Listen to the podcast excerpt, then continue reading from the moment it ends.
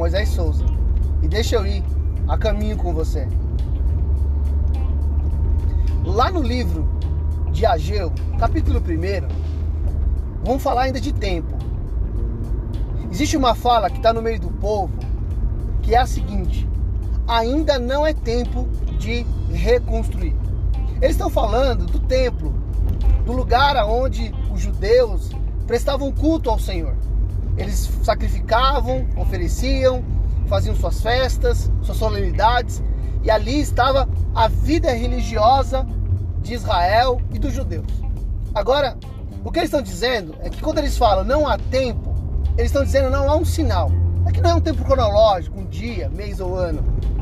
Isso daqui, na verdade, está falando que não há indícios, não há nada que diga para eles que de fato é um tempo, é um momento, é a hora.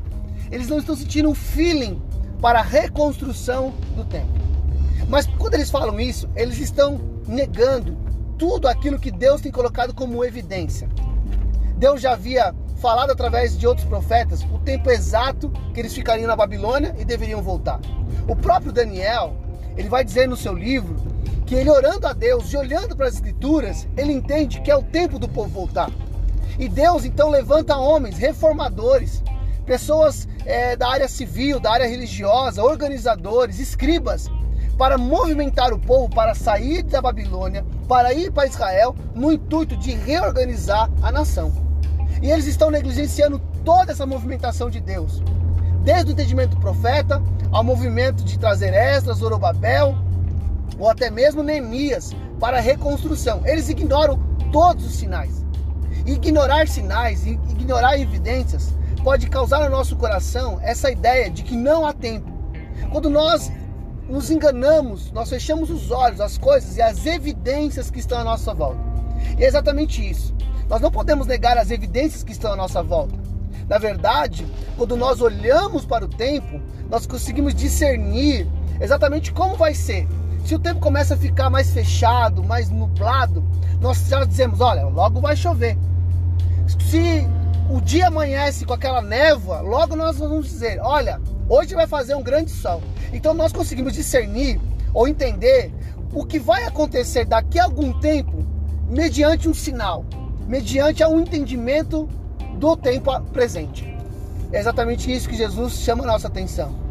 É que a partir da onde estamos, a partir dos acontecimentos à nossa volta, nós possamos discernir com relação àquilo que temos que fazer, entregar neste presente tempo. Não negligencie o tempo. Não negligencie as evidências que estão à sua volta. Não feche os seus olhos para isso.